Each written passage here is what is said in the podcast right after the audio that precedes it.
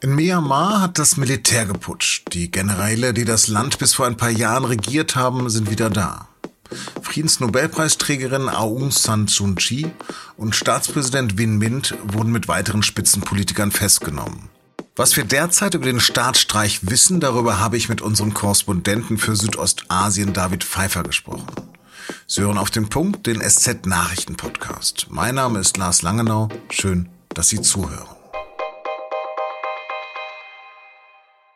Fünf Jahrzehnte war das heutige Myanmar im Griff der Militärs. In der Nacht zum Montag haben die Generäle die Uhren abermals zurückgedreht. Burma oder Burma, wie Myanmar bis 1989 hieß, war seit 1962 fast durchgängig eine Militärdiktatur, die sich von der Außenwelt weitgehend abgeschottet hatte. Erst vor zehn Jahren begannen zaghafte Versuche mit der Demokratie, auch wenn sich das Militär einen garantierten Anteil an Mandaten in den Parlamenten gesichert hatte. Das schmale Land zwischen Bangladesch, Indien, China und Thailand bekam einen zivilen Staatspräsidenten und die langjährige Oppositionsführerin Aung San Suu Kyi wurde de facto Regierungschefin sowie Außenministerin. Doch das soll nach dem Willen der Generäle erstmal wieder vorbei sein, angeblich wegen Fälschung bei der Wahl im vergangenen November. Zwar stellt das Militär Neuwahlen und eine Übergabe der Macht an demokratische Parteien in Aussicht, aber ein Zeitpunkt dafür wurde nicht genannt. Der Ausnahmezustand soll zunächst für ein Jahr gelten. Über die Situation im Land der Pagoden habe ich mit meinem Kollegen David Pfeiffer in Bangkok telefoniert. Lass uns rüberblicken. Was war Myanmar bis zur Nacht von Sonntag auf Montag denn eine Demokratie? Ja, es war eine Halbdemokratie. Das Militär hatte sich ähm, 25 Prozent der Sitze in der Regierung gesichert, äh, egal nach Wahlausgang. Ähm, aber es wurden weitgehend freie Wahlen abgehalten und es wurden auch die Ergebnisse der Wahlen bisher akzeptiert. Ähm, so viele hat es jetzt noch nicht gegeben, aber grundsätzlich kann man sagen, ja, also vielleicht nicht nach äh, mitteleuropäischen Maßstäben, aber es war schon zumindest auf dem Weg, eine Demokratie zu sein. Jetzt sitzt die Galionsfigur der Demokratie wieder im Gefängnis. Wo ist sie dann beim Militär angeeckt? Ich bin gar nicht sicher, ob sie im Gefängnis ist oder wie unter Hausarrest sitzt. Es ist zu vermuten, dass sie angeeckt ist mit ihren Reformbestrebungen. Sie ist ja vom Ausland sehr stark kritisiert worden, einerseits wegen des Umgangs mit den Rohingya oder ihrem Schweigen dazu, andererseits aber, dass zu wenig Reformen in dem Land, zu wenig demokratische Bemühungen in dem Land zu sehen waren. Es ist natürlich jetzt, wo sich die Lage so dramatisch gewendet hat, anzunehmen, dass sie sehr wohl versucht hat, wie soll man sagen, die alten Strukturen, in denen die Militärs ja auch in allererster Linie sich selber gedient haben und nicht dem Land, die eben zu reformieren und zu versuchen, da zu einem freieren Regierung zu kommen. Und damit scheint sie doch nicht so sehr auf Appeasement-Kurs mit den Militärs gewesen zu sein, wie man sich das aus dem Ausland so erklärt hat. Mhm. Ist die Friedensnobelpreisträgerin von 1992 denn noch immer ein Hoffnungsträger? Sie ist es im Ausland nicht mehr so sehr, weil man im Ausland manchmal wie bei Obama, der ja auch einen Friedensnobelpreis bekommen hat und dann äh, Kriege angefangen, ähm, hat man sich vom Ausland Dinge von ihr erwartet, die sie offensichtlich nicht liefern konnte oder vielleicht auch nicht liefern wollte. Sie ist aber im Land selber nach wie vor hochgeachtet und hoch beliebt und sie hat ja auch eben mit einem sehr großen und klaren Vorsprung die Wahlen gewonnen. Deswegen. Das heißt sozusagen diese 70 Prozent, die sie da ähm, bekommen hat, ähm, das könnte man sagen sozusagen, das ist ihr Rückhalt, den sie auch hat in der Bevölkerung. Absolut. Sie ist in der Bevölkerung nicht umstritten. Und das Militär vermutlich hat ja versucht, äh, auch in den vergangenen Tagen, man hat geahnt, dass dieser Putsch kommt, weil auch in sozialen Medien immer wieder davon geraunt wurde, dass das Ergebnis der Wahl immer wieder so ein bisschen angezweifelt wurde und geraunt wurde, dass es nicht mit rechten Dingen zugeht. Aber selbst wenn man die negativste Rechenform anlegt an diese Wahl, dann haben, glaube ich, sowas wie 29 Millionen von 50 Millionen äh, Birmesen die Frau gewählt.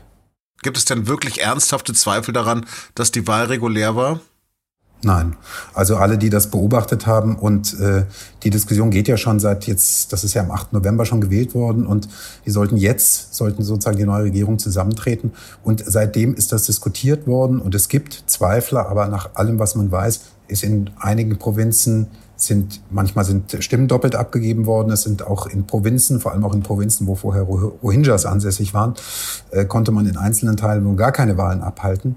Trotzdem, wenn man alles summiert und es die Grundmenge anlegt, äh, gibt es keinen wirklichen Zweifel daran, dass die NLD äh, diese Wahl mit absolut überwiegender Mehrheit gewonnen hat.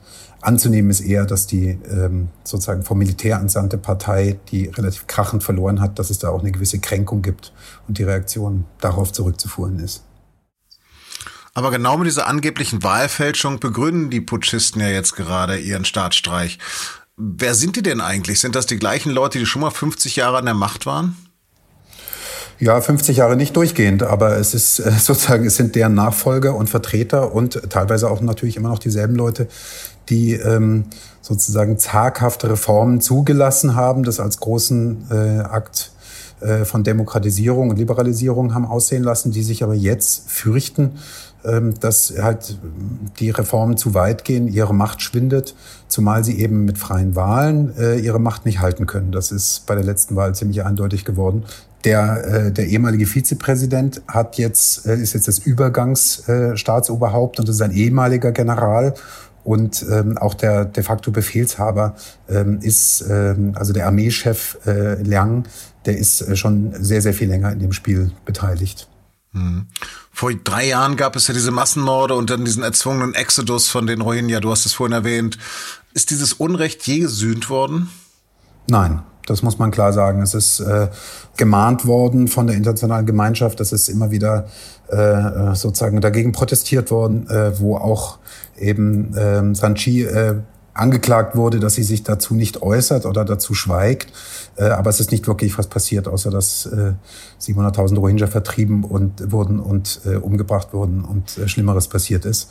Das ist ungesühnt, der Vorgang bis heute. Dürfen die denn in ihre Heimat zurückkehren? Was ist da der Stand? Nein, die sind vertrieben worden und werden weiter vertrieben. Die sind äh, größtenteils in Bangladesch angelandet. Denen geht es nicht gut, nach wie vor nicht. Und es sieht nicht so aus, als können die in ihre Heimat zurück.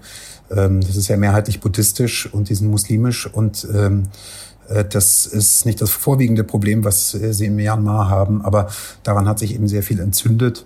Und ähm, auch sozusagen innerhalb dieser Bevölkerungsgruppen gibt es natürlich Rassismus und ethnische Differenzen. Und es sieht nicht so aus, als würde sich das lösen und die wieder zurück können.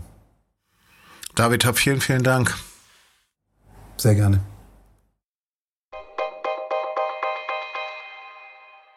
In mehreren europäischen Staaten ist es am Sonntag zu teils gewaltsamen Protesten gegen die Corona-Schutzmaßnahmen gekommen. In Brüssel wurden nach nicht genehmigten Demonstrationen mindestens 200 Menschen festgenommen.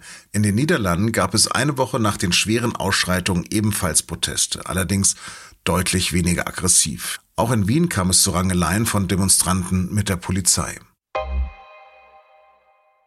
Bei den landesweiten Demonstrationen für eine Freilassung des Kreml-Kritikers Alexei Nawalny sind in Russland landesweit mehr als 5100 Menschen festgenommen worden. So viele wie noch nie in der jüngeren Geschichte Russlands. Darunter auch Nawalnys Ehefrau. Menschenrechtler beklagen zudem ein unverhältnismäßig brutales Vorgehen der Sicherheitskräfte gegen Demonstranten. Vor dem Hintergrund von Nawalnys Inhaftierung befürwortet Frankreich den Baustopp des Gasprojekts Nord Stream 2.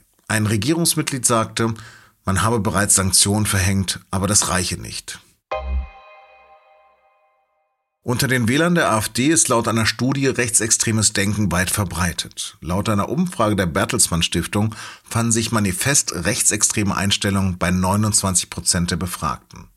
Für die Untersuchung hatte die Stiftung etwa 10.000 Menschen befragen lassen, die beabsichtigen, die AfD zu wählen. Demnach sind unter den Wählern der AfD Ausländerfeindlichkeit, Antisemitismus und ein Hang zu autoritären Regimen deutlich stärker verbreitet als unter den Anhängern der anderen Parteien im Bundestag.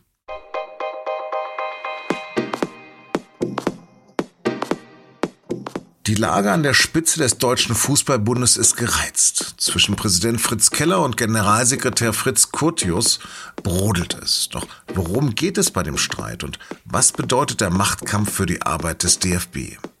Darüber reden meine Sportkollegen in unserem Podcast und nun zum Sport. Den finden Sie wie alle unsere Podcasts unter sz.de-podcast. Auf sz.de finden Sie natürlich auch alle aktuellen Infos zum Corona-Impfgipfel. Der hat erst um 16 Uhr begonnen und da war auch unser Redaktionsschluss. Das war auf dem Punkt. Schön, dass Sie zugehört haben. Und bleiben Sie uns gewogen.